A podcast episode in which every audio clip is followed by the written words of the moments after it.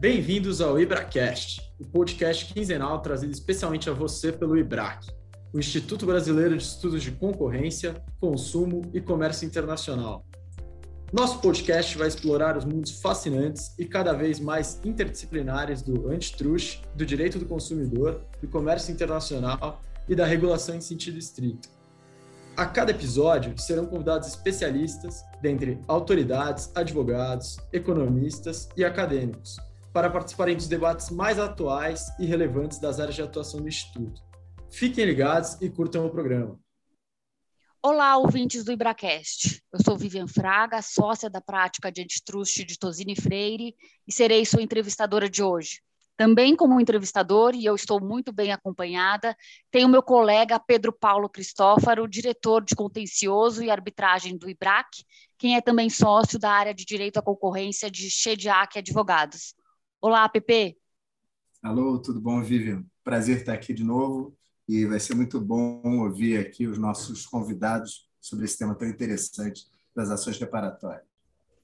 Legal, e tema super interessante mesmo, de enorme evidência hoje na comunidade antitrust. E, como você já adiantou, nós teremos o prazer de mediar na forma de debate a discussão é, entre dois dos maiores profissionais da área e que podem abordar o tema sob duas perspectivas opostas: da perspectiva do lado do autor dessas ações de reparação e da perspectiva do lado dos réus das ações de reparação.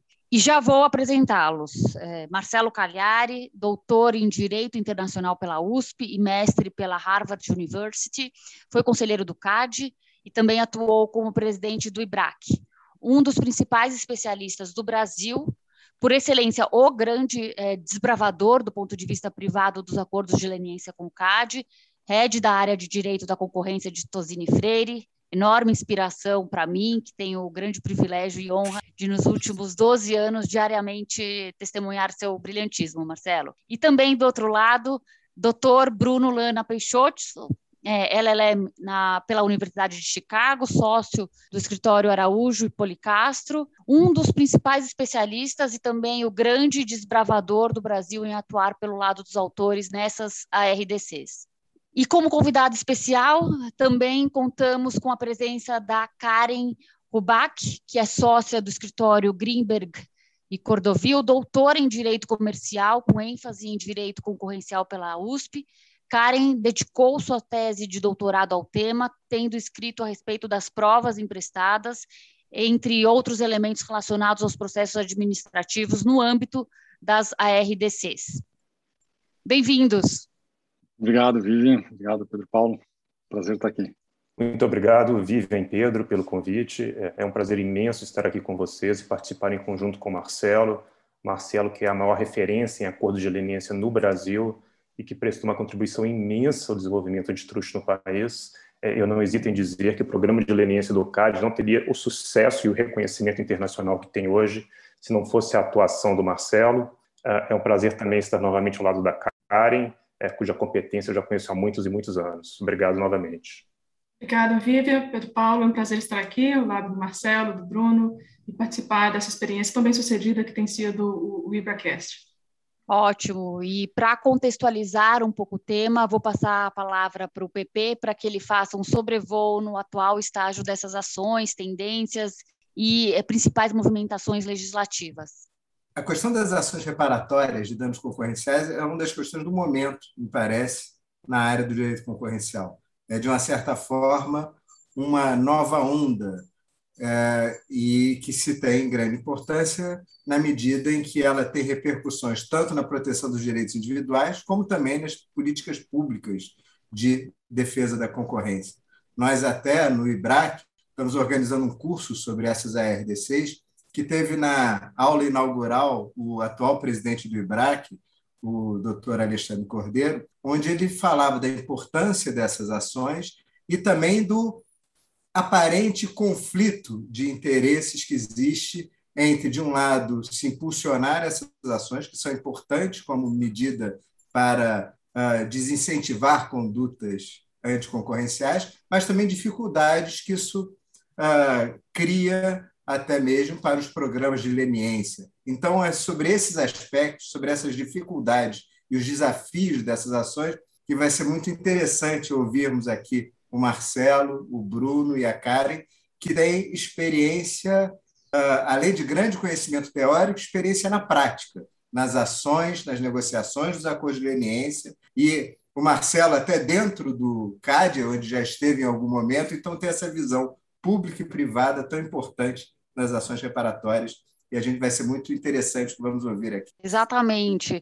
Acho que eu só queria fazer uma consideração inicial também para que a gente tenha um common ground aqui, um consenso entre é, essas duas perspectivas, que é relevante que haja um equilíbrio desse sistema, exatamente o que você trouxe, né, Pepe? Evitando-se é, situações de over-deterrence e garantindo-se os incentivos ao programa de leniência e TCC.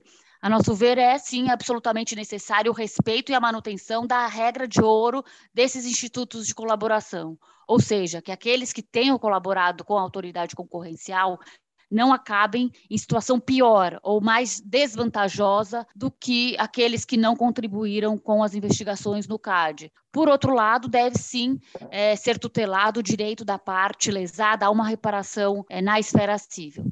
Enfim, uh, feitas essas apresentações e essas considerações necessárias, passemos então para o nosso quadro principal, falando com os experts. A ideia é conversar com os nossos experts, com base em algumas perguntas propostas, uh, de forma a promover o debate sobre as principais questões controversas relacionadas à RDC. E para iniciar, gostaria de começar sobre a perspectiva mais geral, num panorama né, para os nossos convidados, começando pelo Marcelo, e queria ouvir de vocês qual será o papel do enforcement privado no direito da concorrência, qual é a relevância da complementariedade da persecução privada à persecução pública para a efetividade do combate às condutas concorrenciais. De novo, é um, é um prazer estar aqui. Uh, e, na verdade, acho que uh, vocês já levantaram um ponto importantíssimo, tanto o, o PP quanto a Vivian, no sentido de que a gente tem que pensar nisso tanto do lado prático, de como as coisas funcionam na realidade, quanto em termos de política pública. E nisso é um prazer estar conversando com, com o Bruno, que tem essa visão uh, dual, uh, e, e, a Karen também. A gente pensar não só no, no, que funciona na prática e nas suas consequências efetivas, como também o que, que a gente quer atingir em termos de, de institucionalidade no Brasil. Dizer, vocês já deram um spoiler um pouco do que, do que vai ser a discussão, mas uh, acho que ninguém discute que o enforcement privado tem um papel fundamental, absolutamente. Dizer, não só se sobrepondo ao enforcement público no que se refere à dissuasão, aumenta mais o custo de você ser pego, aumenta mais o risco de fazer a prática. Mas especialmente porque ele cumpre uma função que ninguém mais, nenhum outro instituto cumpre, que é o da reparação. É um princípio basilar do direito que ninguém discute, vem uma forma ou de outra, pelo menos desde de Hammurabi, a ideia de que você tem que ter uma reparação proporcional, ainda que a proporção mude ao longo do tempo. Então, essa discussão acho que não, não, não é um problema. Na verdade, é uma coisa que talvez uh, que, que, que, me assusta sempre imaginar a quantidade de renda ao longo da história do Brasil que foi desviada das mãos de consumidores para as mãos de cartelistas sem qualquer punição e sem qualquer reparação. Se pensar em termos de acúmulo ao longo da história, é uma ineficiência econômica e uma injustiça gritante. Então, acho que é indiscutível também que a gente está hoje numa situação de sub-reparação absurda. Quer dizer, a imensa maioria das vítimas de cartel no Brasil hoje não tem a reparação a que teriam direito. A questão, então, é o que, a gente faz a partir daqui. E, uh, na verdade, a gente também não tinha uh, o enforcement público no Brasil, e um conceito que já foi levantado, mas que eu vou lidar muito aqui, que, que foi para mim o game changer dessa situação toda, é o da Lini. É um instituto que, que mudou o jogo. Uh, o Brasil passou a efetivamente conseguir ter algum enforcement público, e a partir daí a ter um enforcement uh, privado. Isso não é diferente do que aconteceu em muitos países do mundo, fora os Estados Unidos, que é uma exceção que a gente pode discutir, mas na maioria o enforcement privado, o que existe hoje, seguiu uh, o público. Ainda que em número de ações você possa dizer hoje na Europa tem mais ação privada do que ação pública, por conta da, do tsunami, por exemplo, de ações no caso do, dos caminhões, mas eles decorrem da, da, do enforcement público. Então, a gente tem, na maioria dos casos, essa ordem é o que eu imagino que vai continuar acontecendo no Brasil, é que você precisa ter a, atuação da autoridade para depois poder ter alguma reparação. E essa sequência é fundamental, porque se você não tem a condenação da autoridade, você não tem a reparação. E, é, dando um passo para trás, na imensa maioria dos casos, se você não tem uma leniência, você não tem uh, um enforcement público, você não tem uma condenação da autoridade. No mundo, essa, essa relação mudou ao longo do tempo, já foi 9 para 10 casos nos Estados Unidos, que eles falavam historicamente. O pessoal brincava na ICN, na Europa, era 10 em 10 casos de cartel vinham de leniência. No Brasil, a gente tinha uma proporção um pouco mais equilibrada, mas foi mudando ao longo do tempo. Mas acho que é inegável que uh, uma parte muito significativa da, da atuação estatal depende da leniência. Então, novamente, a gente passa da sequência de leniência fundamental para ter um enforcement público, que é fundamental para ter um enforcement privado. E aí a gente entra na pressão que a Vivian levantou, que é da complementaridade ou não. E e o Pedro Paulo falou isso um pouco também quando falou do curso. Você tem numa direção, obviamente, o aumento da leniência, o aumento do enforcement público leva à possibilidade de aumento do enforcement privado, mas o contrário não é verdadeiro. Pelo contrário, você pode ter, sim, um efeito negativo. Uh, a gente cada vez que senta com uma empresa para decidir vamos fazer uma leniência ou não, eu já participei de 30 negociações de leniência com o CAD, sendo que 20 dessas chegaram a um acordo e muitas outras com empresas para decidir se iam ou não começar uma negociação. É uma decisão, decisão dificílima para a empresa, delicadíssima, que envolve uma série de questões, uma avaliação de risco para a qual a, a insegurança é mortal, e a gente vive num ambiente quanto mais insegurança você passa para o cliente. Eu não posso te dizer o que vai acontecer nisso, nisso, nisso, nesses casos. Menos provável é a decisão de que ele vai pedir linha. Então, no final das contas, a gente tem uma situação em que quem defende que a gente precisa ter mais reparação civil, e eu sou um dos que defende isso, tem que defender leniência. Porque sem leniência você não vai ter nada. É até natural imaginar que um cliente queira, no seu caso específico, aumentar a sua reparação, então eu quero brigar contra tudo, eu quero ter acesso a tudo. Agora, a médio prazo, se isso prejudica a leniência, você está matando a galinha dos ovos de ouro. E a gente já está vendo isso acontecer. No mundo, nem está caindo. E você pode ter muita discussão sobre as causas disso, se é porque você tem menos cartel acontecendo no mundo, mas o fato é que a maioria das pessoas que lida com isso no dia a dia, que discute com empresas, vamos fazer uma leniência ou não, está percebendo que o risco aumentou. E aumentou em larga medida por causa do aumento das ações de reparação. Na Europa, com certeza, mas aqui também. E aí, só para concluir essa parte inicial, e a gente vai discutir isso muito, a gente está falando de um desequilíbrio de incentivo. A, a situação hoje é tal que os incentivos que existiam, a equação que existia antes, mudou por conta da existência de, de, de, mais, ou da perspectiva de mais ações de reparação, ainda que a gente esteja nessa situação no Brasil de sub reparação brutal. Mas essa percepção já é significativa para as empresas. Então, o meu medo é que a gente acabe no pior de dois mundos, que é não tendo uma reparação efetiva, e a gente com certeza não tem, e ao mesmo tempo não tendo mais leniência que vai permitir que isso aconteça. Então, voltando para o ponto que vocês colocaram no começo, uh, o equilíbrio é fundamental. A gente tem que reequacionar esses incentivos de modo a preservar e estimular a leniência como meio de ter a possibilidade de ter reparação depois. Então, nesse sentido, eles não são contraditórios, mas a linha vai numa direção só. E esse cuidado é fundamental, porque cada elemento que a gente introduz é algo que é discutido na decisão de tomar ou não, de, de, de seguir ou não com uma leniência, e isso vai impossibilitar uh, depois ou não a, a existência de reparação. Então, acho que para começar, o cenário, a gente para por aqui. Bruno, quer comentar um pouco esse panorama geral sob a sua ótica? Sim, Vivian, obrigado. Em primeiro lugar, eu quero dizer que eu concordo 100% com o Marcelo, 100% de gênero, número e grau. A análise é perfeita, ah, não há nenhuma discordância. É, eu só quero acrescentar um, um, um, certo ponto de que o sistema que nós temos também não é satisfatório, Marcelo, porque não é só um sistema de under-deterrence, sob a perspectiva da análise econômica do direito, um sistema de inexistência de reparação. Ah, ah, então, ah, eu costumo chamar o private enforcement como bidimensional, a dimensão da justiça reparatória, que você abordou muito bem, e a dimensão também da deterrence, que você também abordou muito bem. É, e nós, você disse é, com muita ênfase que a reparação no Brasil não existe, não existe mesmo, por uma série de razões que nós vamos discutir ao longo dessa próxima hora uh, efetivamente não existem. Existem ações, mas a reparação em si não há nenhum caso em que foi deferida efetivamente.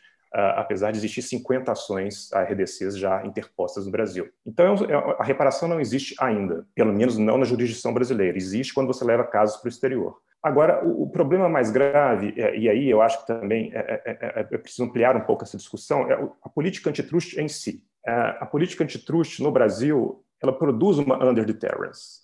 Ah, você não tem, pela fórmula de Gary Becker, ou pela análise econômica do direito, uma sanção ótima capaz de impedir a reincidência e o recidivismo. Então, isso não existe no Brasil. Nós sabemos que a multa é limitada a 20% do faturamento anual e que, muito raramente, ela é capaz de chegar perto do valor oferido pelo infrator com a conduta ilícita. Então, isso causa incentivos à reincidência e a novas condutas no Brasil. Então, qual é o papel do private enforcement? Se o public enforcement não consegue apurar ou se o CAD não é a agência capaz, no sentido de capability, não de incapacidade, mas de capability, de adequação para fazer esse cálculo do valor oferido, eu acho que não é, nós já superamos essa discussão, tentamos ir por essa via, e já está uma, uma via que se mostrou uh, inefetiva, está superada essa discussão. O caminho para aperfeiçoar o sistema antitruste brasileiro é necessariamente do private enforcement, o que não contradiz o que você disse. É, regra número um, vamos salvaguardar, salvaguardar a leniência. Mas depois disso, nós precisamos, nós precisamos pensar que isso também não é suficiente. O sistema antitruste brasileiro hoje, a política antitruste brasileira hoje, ela é manca. Ela apoia-se sobre uma perna só que não, que não a dá sustentação. Então, é uma perna que não dá sustentação em termos de uh, efetividade e deterrence. É um sistema, apesar de toda a evolução, e é realmente um caminho de, de evolução, não só aqui na União Europeia, o Private Enforcement é super recente, é uma construção ah, nós evoluímos muito, mas nós temos um sistema ainda muito insatisfatório e muito imperfeito. Bruno, é, acho que você tocou em alguns pontos importantes que eu queria que você discorresse de uma forma é, mais detalhada, contasse para nós um pouco da sua experiência prática, quais são esses principais obstáculos ainda existentes e enfrentados pelos autores da ARDCs. Né? A gente vê que o dispositivo que permite, que autoriza o ingresso é, aos, dos lesados no judiciário está aí há pelo menos 20 anos, né? Estava lá na 8884 e agora está de novo no 47 da atual lei. Mas por que que uh, as ARDCs é, praticamente se tornaram uma promessa não cumprida e sempre fica na parte da expectativa, é agora, é agora. É, será que é agora mesmo, Bruno? O que, que você traz assim de novo, de realmente concreto, que pode ser a hora e a vez das ARDCs? Vivian, ótima pergunta. É, vou, vou, anunciar a resposta geral e depois eu, eu, justifico. A resposta geral é: nós temos sim um arcabouço jurídico há anos. Uh, o arcabouço é bom, não é o problema fundamental. Uh, o problema é a questão da dedução processual no direito processual brasileiro. E aí eu, eu vou detalhar um pouco mais sobre isso. É um problema de processo civil, é um problema da estrutura do judiciário brasileiro. Bom, isso quer dizer que agora também não será a hora? Aí eu, já não concordo. Eu acho que será assim se nós quisermos e atuarmos para que seja. Da mesma forma que nós atuamos para construir um public enforcement respeitável no exterior e, e efetivo, nós podemos atuar para tornar o private enforcement no Brasil sério, sério e respeitado, como também é o public enforcement cumpre a nós, agentes privados, é, é, é um exemplo de agentes privados atuando muitas vezes em interesses próprios e particulares, mas que produzem o bem público. Tá aí o exemplo fantástico do que o Marcelo fez pelos acordos de leniência no Brasil. É, não só ele, mas principalmente ele. É, o, o, sistema de, de leniência no Brasil é respeitado globalmente. Agora, o private enforcement no Brasil ainda não é sério. Não pode ser sério um private enforcement que dura 15, 20 anos. Então, qual é o principal obstáculo? Não é a falta de incentivos, não é a questão da existência de inexistência de double damage, não é a incerteza sobre questões jurídicas como padrão probatório, até porque uh, uh, isso de certa forma uh, tomou um encaminhamento melhor com a decisão do Fuchs eh, de que, de que adotando a Chevron Doctrine em certa medida, pelo menos sinalizando nesse sentido. A questão da prescrição também, na minha visão, já foi equacionada pela própria jurisprudência do STJ, que consagrou o critério da ciência inequívoca do ato ilícito, mas não somente do ato ilícito, da existência de danos individuais e, e da extensão desses próprios danos para que o autor possa efetivamente agir. Então, esses institutos jurídicos a, e a jurisprudência sobre eles são questões que se resolvem mais facilmente. Qual é o problema? É o tempo da dedução processual no Brasil e a inadequação estrutural do Poder Judiciário brasileiro. O Poder Judiciário brasileiro não tem estrutura para adjudicar ações de altíssima complexidade caracterizadas pela multidisciplinariedade. Vou dar dois exemplos práticos e reais, Vivian. Experiência prática. A primeira ação na história, a primeira ARDC na história do Brasil, a, a Karen acompanhou de perto, a Vivian, de certa forma, também, foi proposta em 2006 contra o cartel dos Vergalhões, há 15 anos atrás. Então, era uma follow-on action, interposta meses depois da decisão condenatória, em 2006. essa primeira ação foi julgada em primeira instância, foi julgada em segunda instância, subiu ao STJ, onde um resto foi provido em benefício do autor, uh, desceu novamente, foi julgada novamente em segunda instância, e agora, 15 anos depois, está subindo novamente ao STJ em um novo recurso especial. A, a primeira ação coletiva antitruste do Brasil, que nós também propusemos para a defesa de direitos individuais homogêneos, foi interposta em 2010. Então, 11 anos depois, em 2021, ela ainda se encontra em primeira instância na Justiça Federal do DF. O CAD interveio como interessado, deslocou a competência para a Justiça Federal e há recursos pendentes no TRF1 há mais de cinco anos. E, isso não é um privilégio das RDCs, é, tem recursos pendentes no TRF1 há 30 anos. Então, é um problema estrutural do judiciário brasileiro. Eu, tenho, eu atuo em outras 15 RDCs no Brasil, especificamente. Algumas estão indo um pouco mais rápido, mas nenhuma, nenhuma tem uma expectativa de ser de transitar em julgado em menos de 12 a 15 anos. Então, esses casos ilustram o principal obstáculo, o tempo e a inadequação do judiciário brasileiro. E aqui não estou dizendo da incapacidade dos juízes, não é isso. Juízes julgam questões de grande complexidade, mas nós temos um sistema de quatro instâncias, múltiplos recursos em cada uma dessas instâncias, agravos internos, embargos de declaração, um sistema sobrecarregado em todas as quatro instâncias, e um sistema que não confere aos jogadores, e aí nós precisamos ser justos também com os jogadores, tempo para se debruçar sobre um processo tão complexo como é uma RDC. Um processo que é data-driven, é um processo que exige estudo, que exige atenção, que exige especialização. É, o nosso sistema não é estruturado para tanto. Então, o que, o que, que acontece? Decisões apressadas ou inadequadas que prejudicam ambas as partes. É, uma RDC no Brasil tem duas características, Vivian. É uma epopeia que durará 15 a 20 anos e não é para advogado que tenha coração fraco, porque serão decisões que vão surpreender a ambas as partes, ora uma, ora outra. Então, não é bom para réus e nem para autores. Não é bom para os réus também. Os réus que não têm razão também não é bom, porque a percepção internacional é que o Brasil não é uma jurisdição séria em termos de, de, de ARDCs. Nós lutamos tanto para que o Brasil fosse respeitado internacionalmente, é, é, eu acho que nós não podemos falhar agora.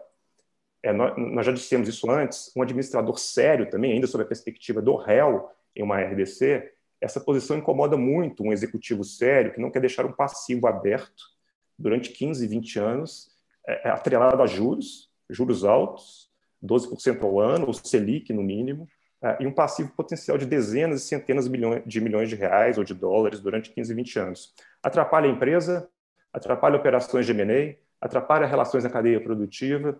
Muitas vezes o litígio é com o antigo cliente, e em vez de estarem aí imersos em um litígio infindável, poderiam estar aproveitando potenciais oportunidades para fazer novos negócios em conjunto. Então, há uma série de razões que justificam que nós realmente precisamos nos debruçar sobre esse tema, grandes mentes como o Marcelo, e pensar em alternativas e soluções. Obrigada, Bruno. Eu acho que essa é a deixa para o Marcelo, para ele comentar sobre as mudanças a serem implementadas com a aprovação desse projeto de lei, né? Serão aptas ou não a efetivamente sanar essas controvérsias e criar um cenário de maior segurança jurídica que é, contemple esse equilíbrio que a gente está falando. Verdade, eu vou começar como o Bruno concordando com ele.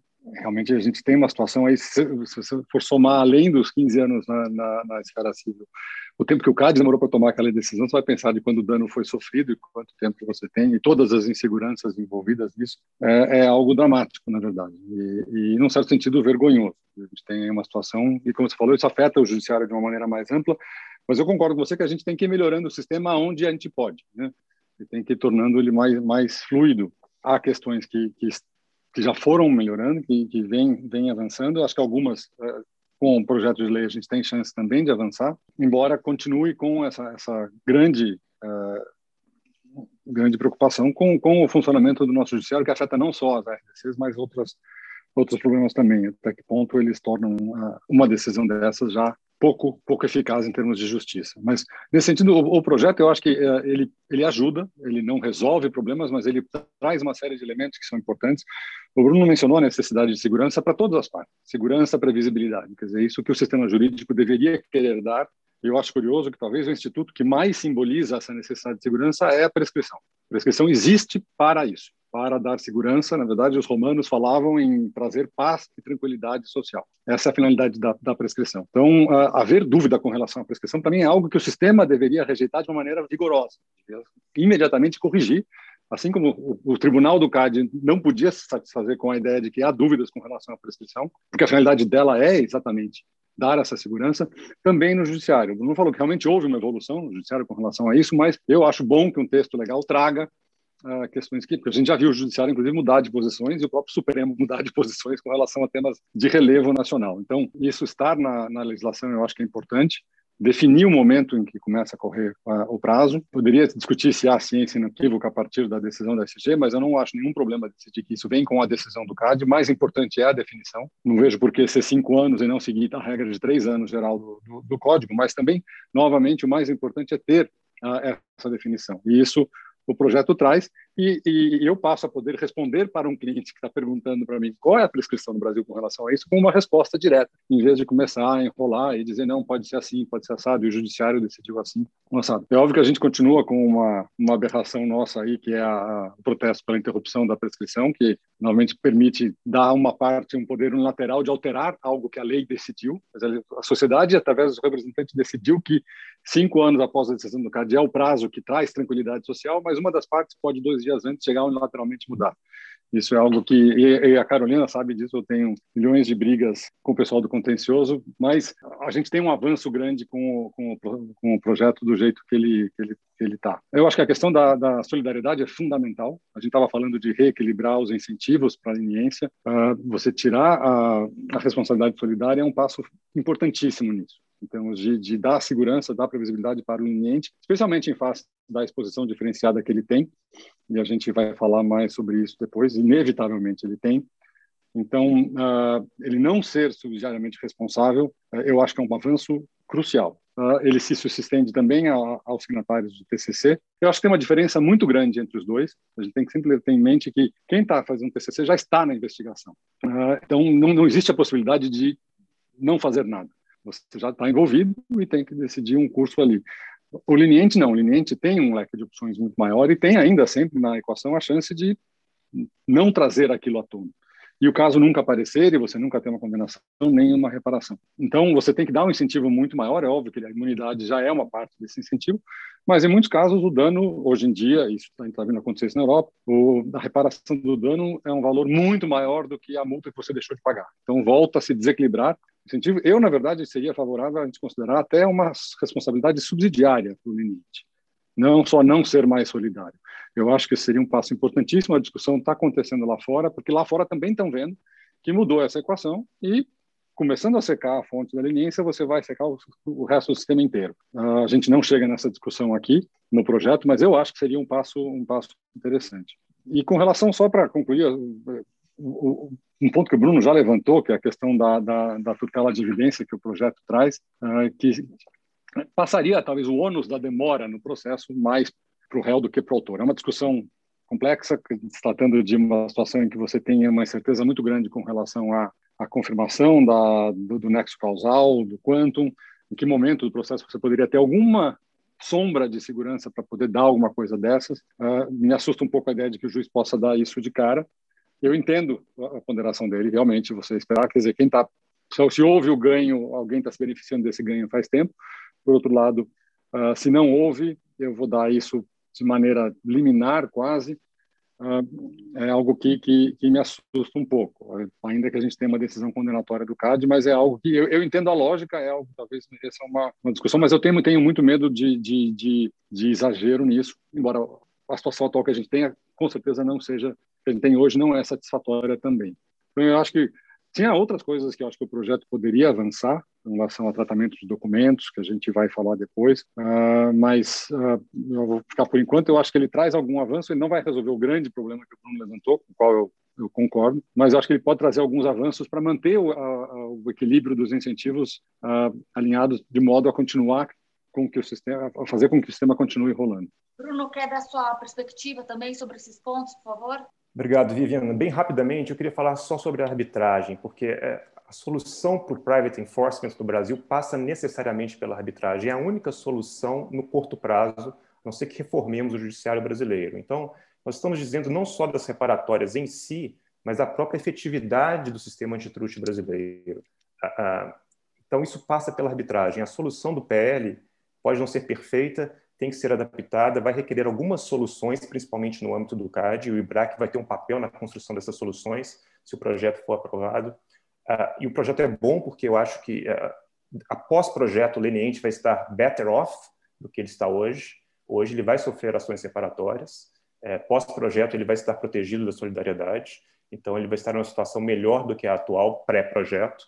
E a questão da arbitragem é fundamental. A arbitragem tem cinco características, uma RDC tem cinco características que, que, na minha visão, e eu tenho experiência em arbitragem, não como PP, mas eu tenho alguma experiência em arbitragens complexas, tornam a arbitragem um perfect fit para uma RDC.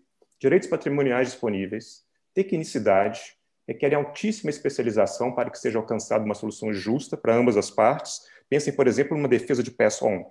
Multidisciplinariedade, direito e economia, data-driven, laudos e laudos econométricos, planilhas e planilhas de dados de mercado, e tratam, na maioria das vezes, de relações ongoing entre fornecedores e clientes que, se, que ganhariam muito uh, se fossem adjudicados num procedimento sigiloso. Então, uh, como dizem os adolescentes por aí, a arbitragem e a RDC vai dar match no Brasil, vai dar match. Foram feitos um para o outro. Hoje eu estou aqui é, como entrevistador, mas eu não posso deixar de concordar com o Bruno a respeito da questão da arbitragem, que até acho que tem um aspecto que não, não, diz respeito não é a qualidade de juízes ou qualidade de árbitros, mas é uma questão de tempo de juízes e tempo de árbitros. Um juiz ele se envolve em milhares de processos ao mesmo tempo, ele não tem como dedicar o tempo com a profundidade que requer, eventualmente, uma questão concorrencial, que no arbitragem o árbitro se espera que ele possa fazer. Além de ser alguém que, em princípio, já tem algum conhecimento, é um especialista no assunto, então isso facilita até a, o primeiro acesso. Então, a arbitragem, sem dúvida, tem um papel. Mas eu quero voltar aqui à minha condição de entrevistador aqui hoje, para tratar de. Acho que uma das palavras que vocês mais repetiram até agora foi equilíbrio, equilíbrio, equilíbrio. Equilíbrio de incentivos e o problema do desequilíbrio de incentivos. Porque, de fato, parece muito claro que a persecução aos cartéis depende do programa de leniência, até por conta das dificuldades de obtenção de provas, depende dos TCCs também, de certa medida, por conta da mesma dificuldade, e que uh, as ações uh, privadas dependem que a ação pública seja eficiente. Mas as ações privadas representam um desincentivo, em uma certa medida, como nós falamos aqui, até porque uh, existe a questão do risco, a exposição das partes que colaboraram e confessaram praticar um ilícito e que, portanto, se tornam uh, o alvo prioritário, o alvo mais fácil nessa uh, ação de reparação. Então, como buscar o equilíbrio e qual seria o papel do CAD em relação a essas ações reparatórias? Uh, o que, como ele deve fazer para preservar o programa de leniência, colaborar na medida do possível com as ações reparatórias e como buscar o equilíbrio nessa situação? Gostaria de ouvir Marcelo e Bruno. Pergunta de ouro. Uh, eu acho que o CAD tem, obviamente, uma função uh, importantíssima, tanto internamente em como ele age, quanto no relacionamento dele com o legislativo, o que, que ele defende lá, e, eventualmente, até na atuação dele uh, no judiciário. Uma discussão que a gente acabou de, de, explorar um pouco foi a questão da subsidiariedade. Eu acho que isso é, é, importantíssimo, porque a gente tem que reconhecer já de cara que o liniente e outros colaboradores vão, sim, uh, estar uh, mais expostos do que outros. Então, uh, você não ter a solidariedade, a solidariedade, perdão, para o liniente já é um benefício. Eu acho que se fosse subsidiário seria ainda melhor, e ainda melhor, inclusive, para quem quiser buscar uma reparação depois, porque a gente assegura que o programa vai continuar com mais, com mais vigor, com mais eficácia. Você mencionou também a questão da, da confissão, quer dizer, a gente tem essa diferença histórica no Brasil, mas que não tem nenhuma razão a não ser a histórica, que é do liniente confessar e do, do, do, signatário do TCC admitir a participação na prática. Foi, uma, foi a primeira legislação de leniência no Brasil. Colocar, óbvio que você está dando um prêmio muito grande, que é a imunidade, uh, e em troca espera algo grande. Uh, agora, se precisaria ser a confissão, se poderia ser uma admissão nos moldes do, do TCC, ah, é uma questão que eu me coloco. É interessante quando a gente está fazendo uma negociação de leniência que é simultânea em vários países, essa questão sempre surge. As pessoas resistem muito. O CAD está falando para a gente: você precisa dizer que você violou a lei. E as pessoas perguntam: eu não tenho que fazer isso no resto do mundo inteiro. Eu estou contando a mesma história lá fora. Eu digo: eu fiz isso. Quem tem que dizer que eu violei ou não essa lei é a autoridade. A função da tipificação, quem vai ter que fazer a tipificação dessa, dessa prática é a autoridade. Aqui no Brasil, a gente tem que colocar isso no texto e a discussão vai e volta interminavelmente quando isso não está sendo feito em outros países. Os países não exigem isso, do, nem do liniente. Você descreve o que você fez e a autoridade diz: isso que você fez é tal. Mesmo que isso gere uma série de outras situações também, que você começa uma investigação, às vezes sem saber se o que você fez é ilegal ou não. Tá? Eu, às vezes você vai, pega o marker e começa, olha, eu descobri essa conversa, eu ouvi isso aqui. Isto é um problema? E você começa a negociar. E você está negociando com a ASG, que vai concluir se aquilo é ou não uma infração, do ponto de vista dela, que ainda vai ter que ser confirmado depois pelo, pelo tribunal. Uma coisa é, se eu estou dizendo simplesmente o que eu fiz, esse processo corre naturalmente. Se eu já disse de cara, e a, e a lei me obriga a fazer isso, é, que o que eu fiz é, era um ato ilegal, uma violação da uma infração, eu já estou me colocando na situação, ainda que depois, no final das contas, o tribunal encerre o caso, seja por falta de prova, seja a rigor, podia dizer, não, isso não constitui uma prática infrativa. Essa troca de informações, esse diálogo que vocês tiveram, que não constitui em si crime, mas eu tenho uma confissão. Até que ponto isso vai me prejudicar depois ou não? A gente teve casos em que o CAD disse, não, essa parte aqui, na verdade, da, da discussão se referia a uma relação comercial normal, porque as partes tinham um contrato de fornecimento, mas essa outra parte aqui não. Isso eu estou só envolvido ali, mas eu tenho que, eu estou fazendo isso ex ante confessando já. É, essa é uma diferença que a gente tem de sistema que também, uh, acho que o CAD poderia ajudar em termos de como, como você lida com, com esses textos. É óbvio que a questão do acesso aos documentos é, é fundamental nessa história. É uma das primeiras perguntas que aparecem quando você começa a discutir se vai fazer uma leniência ou não é o que, que vai acontecer com os meus documentos. Não poder responder a essa pergunta é terrível, é, é, é Você começa dizendo, não tenho certeza, especialmente daqui a cinco anos, quando o caso chegar ao seu final. Depende da composição do plenário, depende de uma série de coisas. O CAD tentou trazer segurança isso, nisso uh, muito mérito, uh, com a resolução 21, mas é uma norma infralegal. Então a gente não tem nenhuma segurança. Eu não consigo falar para um cliente, olha, a, o seu texto do histórico da conduta, você deu da sua confissão, o roadmap aqui, ele é, ele vai continuar confidencial. CAD diz que sim, mas eu não sei se o judiciário vai concordar com isso ou não. E, novamente, isso aí tem um efeito sistêmico de desincentivo que também não interessa a ninguém que queira uh, estimular a, a, reparação de danos. Talvez interesse a um caso específico maximizar o seu ganho, mas no, no, no médio prazo uh, eu ter a incerteza tem um efeito aqui de tirar. Então, uh, o CAD tentou fazer isso dentro do que ele podia e tentou preservar aquilo que, que vocês já tinham mencionado da da Golden Rule, assim, de eu, ao cooperar, não posso, na reparação civil, estar colocado numa situação pior do que os outros. E é o que acontece normalmente com o, o, os, co os, cooperadores no Brasil. Eu acrescento um outro ponto interessante aqui, é que assim, e a gente já tem até uma, uma certa falácia de dizer que o CAD tenta proteger a, a material da leniência na medida em que boa parte dos principais documentos, das principais declarações do liniente estão no voto, que é público. Na verdade, a gente já tem uma situação que é meio aberrante aqui. E, e explicar isso para um estrangeiro, que assim, ah, não, o CAD diz que vai manter confidencial. Sim, mas o CAD tira as partes mais importantes dali e põe num voto público. Que diabo de proteção de confidencialidade é essa? Ah, ele tem a obrigação de justificar e motivar um ato administrativo, e sabemos disso, mas então não diga que você vai proteger. Ou então eu vou estar já certas partes, eu não vou usar isso. Mas hoje em dia, os votos do CAD têm, na verdade, comparado até com muitos países por aí, tem mais informação uh, confidencial do que muitos por aí. Então também você tem, você tem que temperar quando você fala para um estrangeiro que o CAD até que, ainda que só na sua regulamentação protege, em termos, o que for mais importante vai virar público para todo mundo. Né? E a gente começa a ter também uma preocupação grande, a gente já tem movimentos aí de pedidos fora do Brasil de acesso à documentação eh, de leniência brasileira também, que é algo, obviamente, que já se, se no Brasil há a possibilidade de acesso, uh, você começa a gerar insegurança no programa de leniência lá fora também, porque, em geral, essas coisas todas se intercomunicam. Uh, qual é o risco que eu tenho ao pedir leniência em quatro países diferentes? É o risco de da informação vazar de qualquer, ou vazar ou sair legalmente de qualquer um deles para os outros também.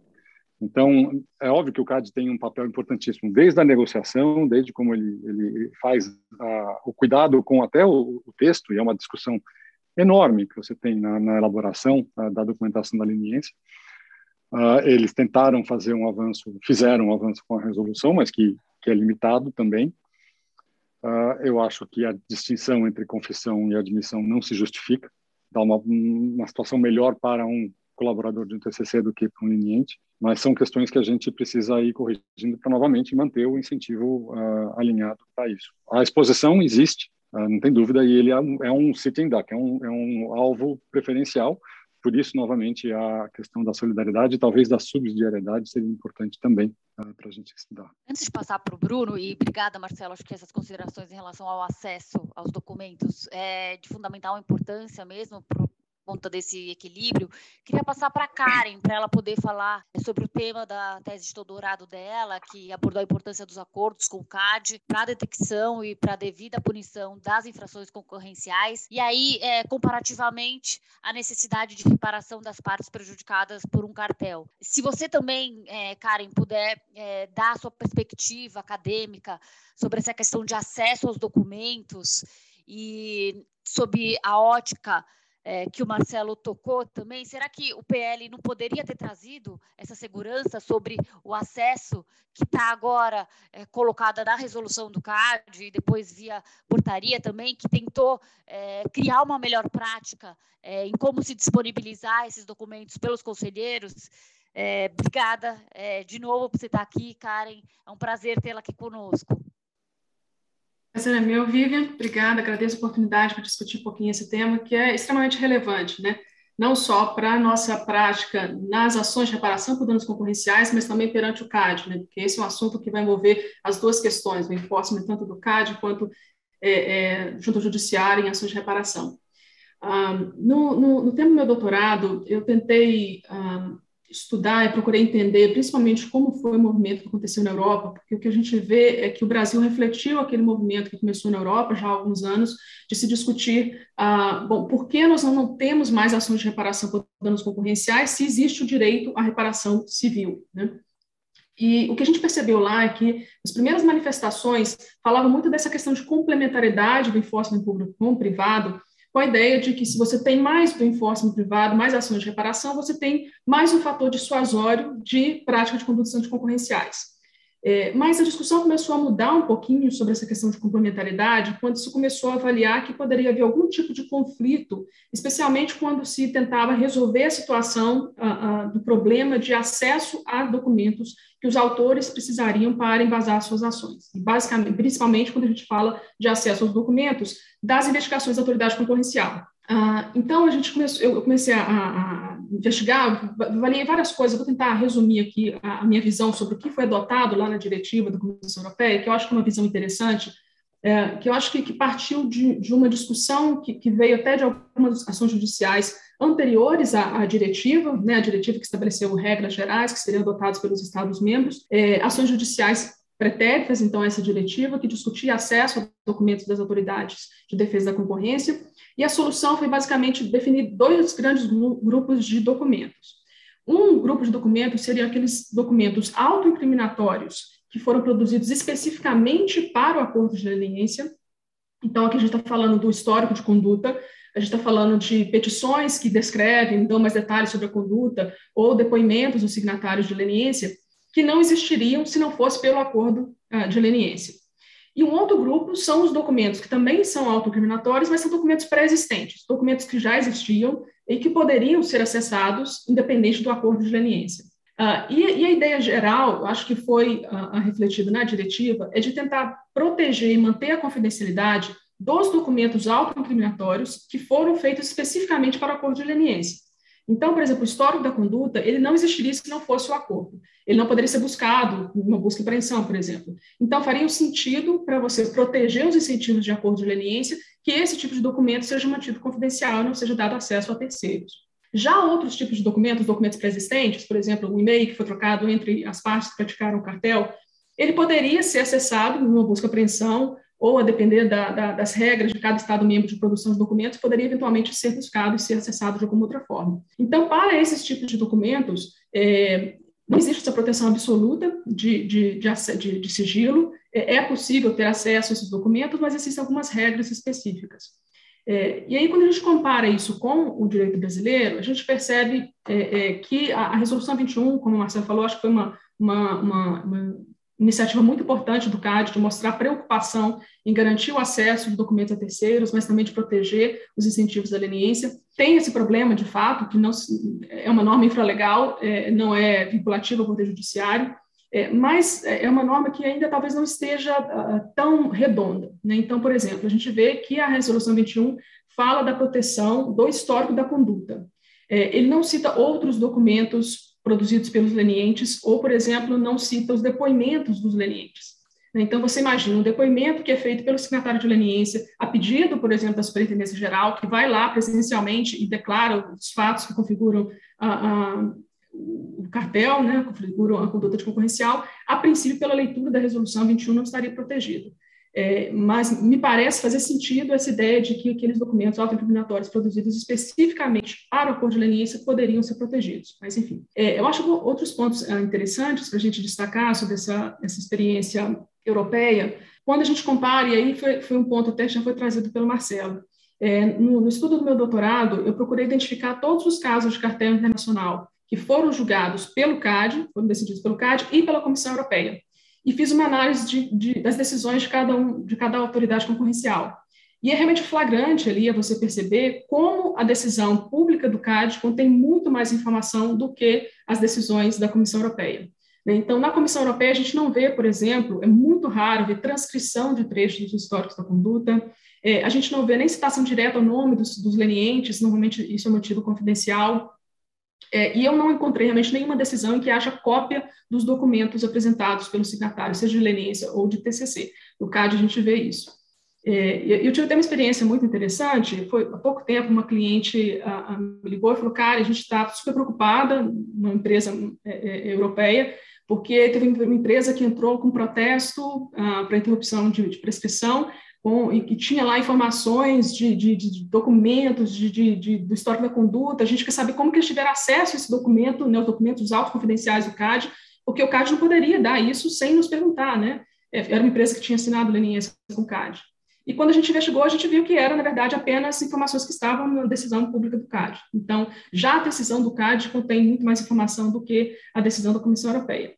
É, e não estou fazendo nenhum, nenhum juízo de valor, se é ruim, se não é, se é bom, se não é, só estou fazendo realmente um estudo comparado. Mas um outro ponto que eu acho interessante também, e aí a gente pensa como que o CAD deveria se posicionar quando a gente pensa em, em política pública, quando a gente faz um estudo de como a Comissão, a, a Comissão Europeia ou autoridades nacionais de defesa da concorrência da Europa se posicionam em ações que pedem acesso aos documentos da autoridade, a gente sempre vê uma posição muito clara no sentido de defender os documentos, defender a confidencialidade dos documentos originários do acordo de leniência. E ah, quando a gente lê a diretiva da Comissão Europeia, o que a gente percebe é que a regra de acesso a documentos não é pedir os documentos à autoridade concorrencial. A regra é pedir a outra parte ou a terceiros. Só se pede acesso direto à autoridade concorrencial em última hipótese. Então, a autoridade concorrencial é deixada meio de, de, de, lado, ela não entra tanto nessa controvérsia sobre o acesso ou não aos documentos, que, que me parece também uma solução interessante, porque é exatamente a autoridade concorrencial com quem você firma um acordo de leniência, né?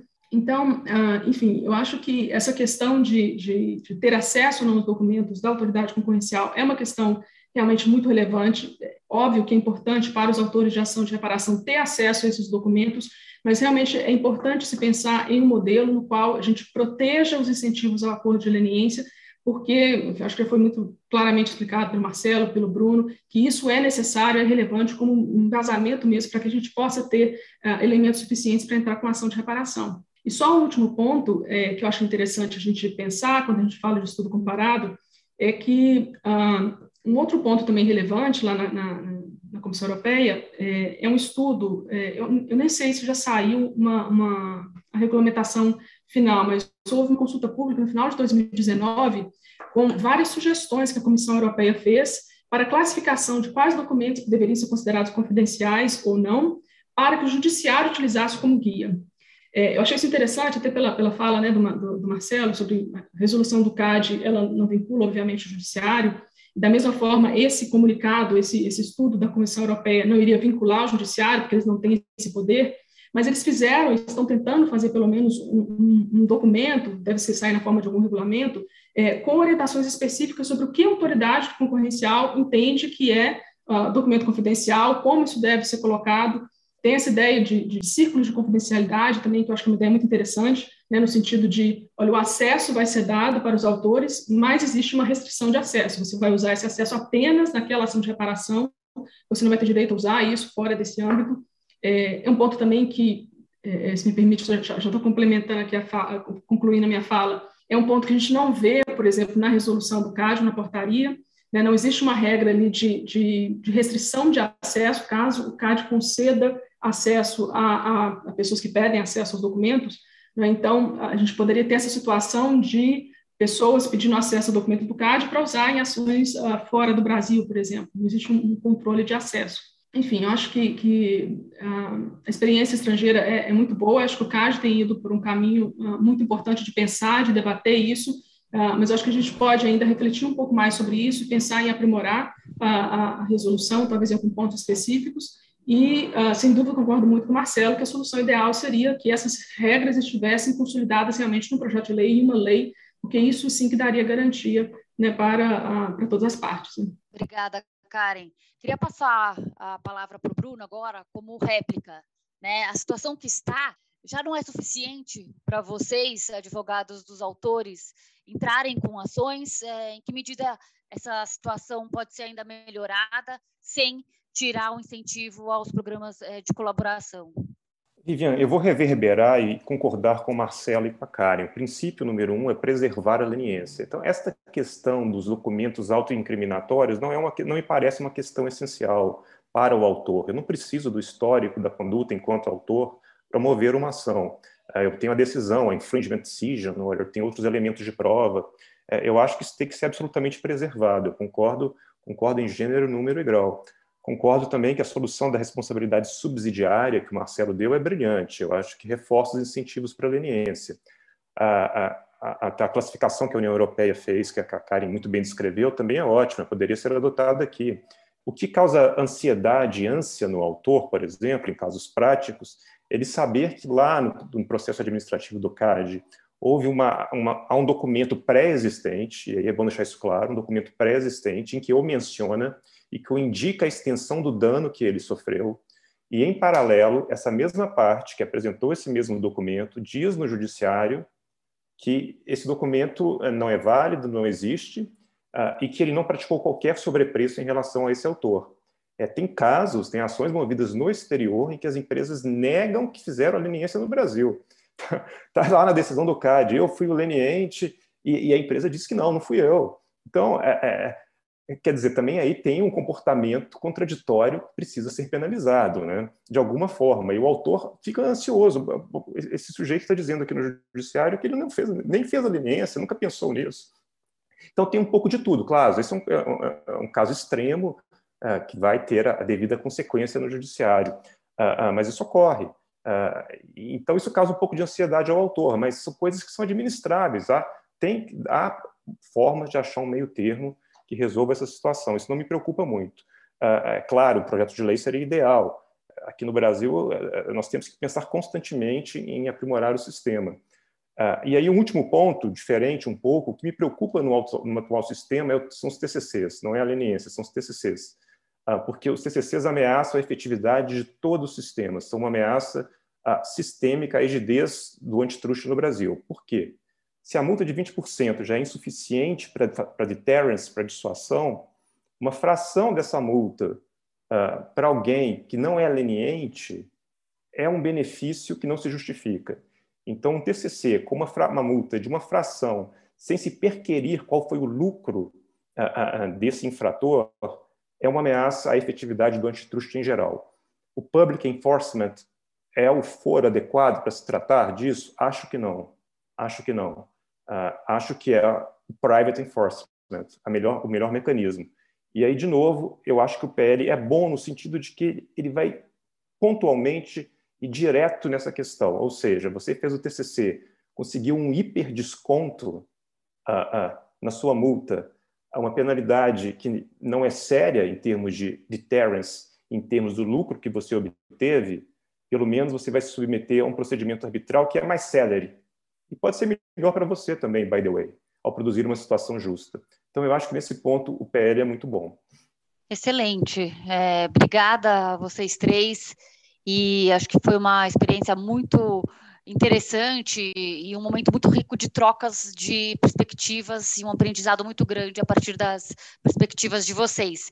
É, se vocês me permitem, aqui não tem é, isso no roteiro, e vou pedir licença para a nossa diretora de publicações do IBRAC, a Priscila, para eu lançar aqui um momento Kinder Ovo. e fazer uma pergunta surpresa para vocês aqui de bate-pronto. Eu também peço licença para o PP, se eu posso colocar aí algumas perguntas de bate-pronto, a começar pela Karen.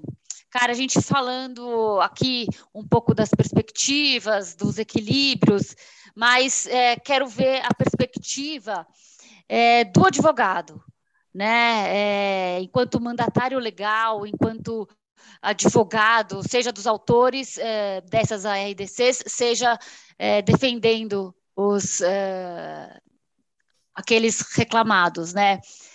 O que lado você prefere estar, Karen? paid per hour or paid perhaps? Ah, pergunta Kinder Ovo mesmo.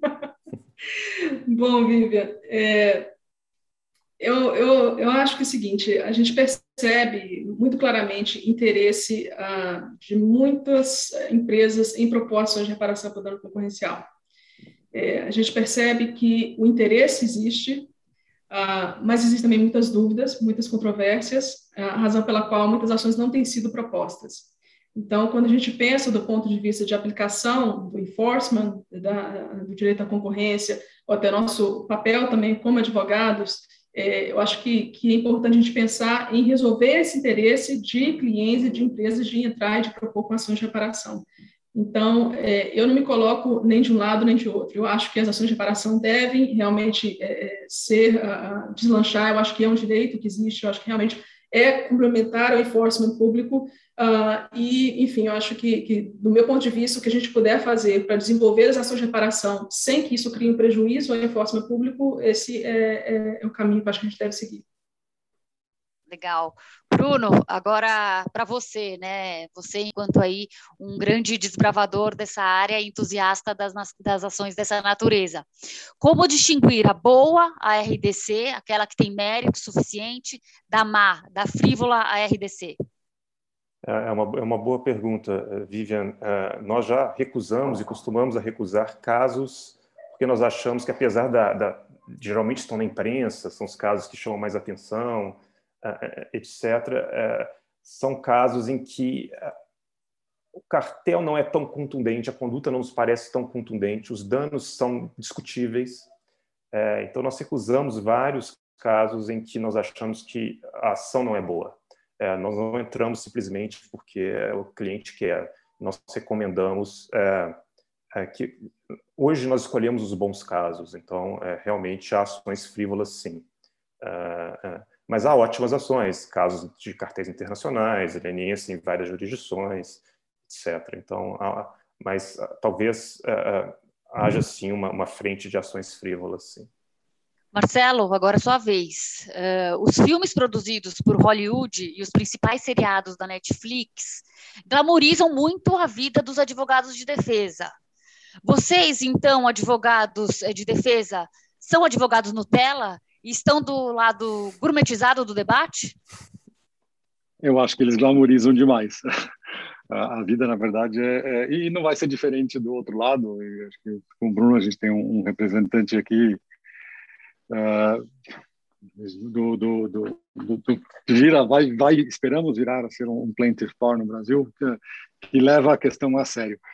Eu acho que o que a gente tem do, do, do lado de, de cá, se a gente puder dizer, e, na verdade, uma empresa também pode, num certo momento, ser uma autora de uma ação de reparação e, ao mesmo tempo, uh, ter participado de, de, de, uma prática infrativa, mas pensando especificamente do ponto de leniência, eu acho que é um trabalho que, que tem um lado muito satisfatório. Eu sou um fã da leniência, pessoalmente. Eu, como eu falei antes, assim, é o que muda o jogo. É, na época que a leniência foi criada no Brasil, houve uma reação muito grande, muita gente falando isso jamais vai pegar, isso é imoral, isso não devia existir. Assim, é assim que a gente muda a sociedade. E a gente viu um movimento muito grande ao longo desses anos de empresas realmente querendo melhorar. Uh, muitas delas você faz uma investigação interna que é super complexa, ela é traumática para a empresa, você alcança muita gente lá dentro. Às vezes a, tem um trabalho de investigador que quer colocar a história de fé, o que aconteceu com pessoas que já saíram com documentos que não existem mais, e, e, e, tem uma parte meticulosa, mas que também é fascinante de conseguir construir a história. Tem um lado psicólogo de lidar com dezenas e dezenas de entrevistas com pessoas muito diferentes, desde muitas vezes secretários, estagiários, até ex-presidentes, presidentes da empresa. Como é que você vai montando essa história? Um lado de consultor aí de avaliação de risco, que evidentemente a gente volta para o ponto do risco e da incerteza, mas uh, a ideia de que você pode convencer ou discutir com alguém que pode ser melhor para a empresa, parar uma prática daquela uh, e se autorreportar, quer dizer, que passou a ser possível, e eu comecei a fazer isso em 2004, no primeiro caso que eu, que eu peguei, uh, me fascina e eu acho que é algo que realmente tem uma consequência muito positiva, seja social, seja jurídica, seja econômica. Então, Nutella ou não, eu acho que é um lado que, que, que deve crescer, mas que tem um lado fascinante, que é você realmente sentir que você está fazendo alguma coisa que, que tem um efeito maior. Eu imagino que é também o, o lado que o Bruno fala, de você começar a equilibrar um pouco aí as escalas da justiça mesmo, de ter a reparação para quem sofreu um dano, começar a corrigir. Mas eu acho que esse, esse é o bom caminho num combate árduo e difícil que a gente tem que, tem que continuar. Muito obrigada, Marcelo, Bruno, Karen. É, infelizmente, nosso episódio do Ibracast está chegando ao fim.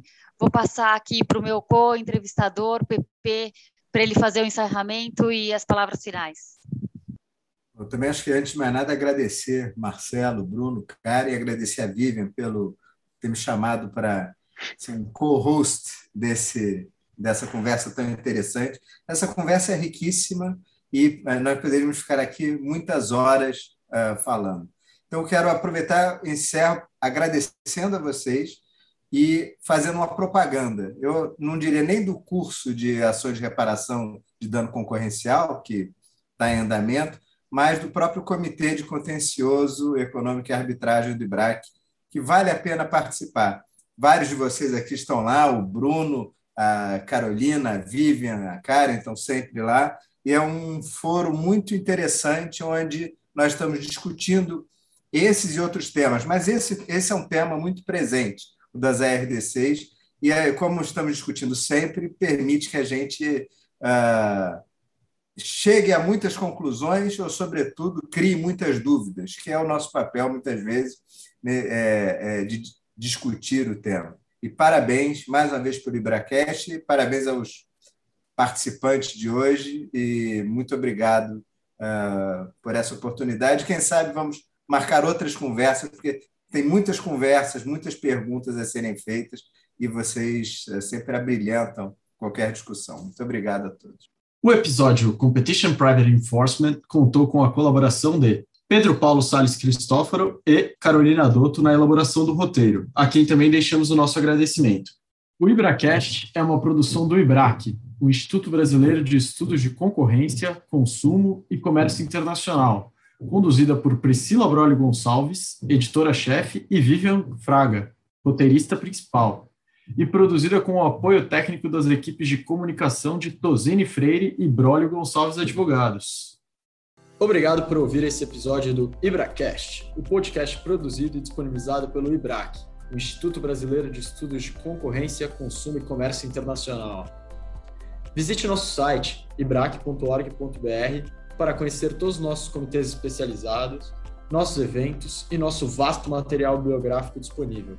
Nos encontramos no próximo episódio do IbraCast. Até lá! As opiniões aqui expostas não necessariamente representam aquelas do IBRAC e das instituições a que estão vinculados os participantes.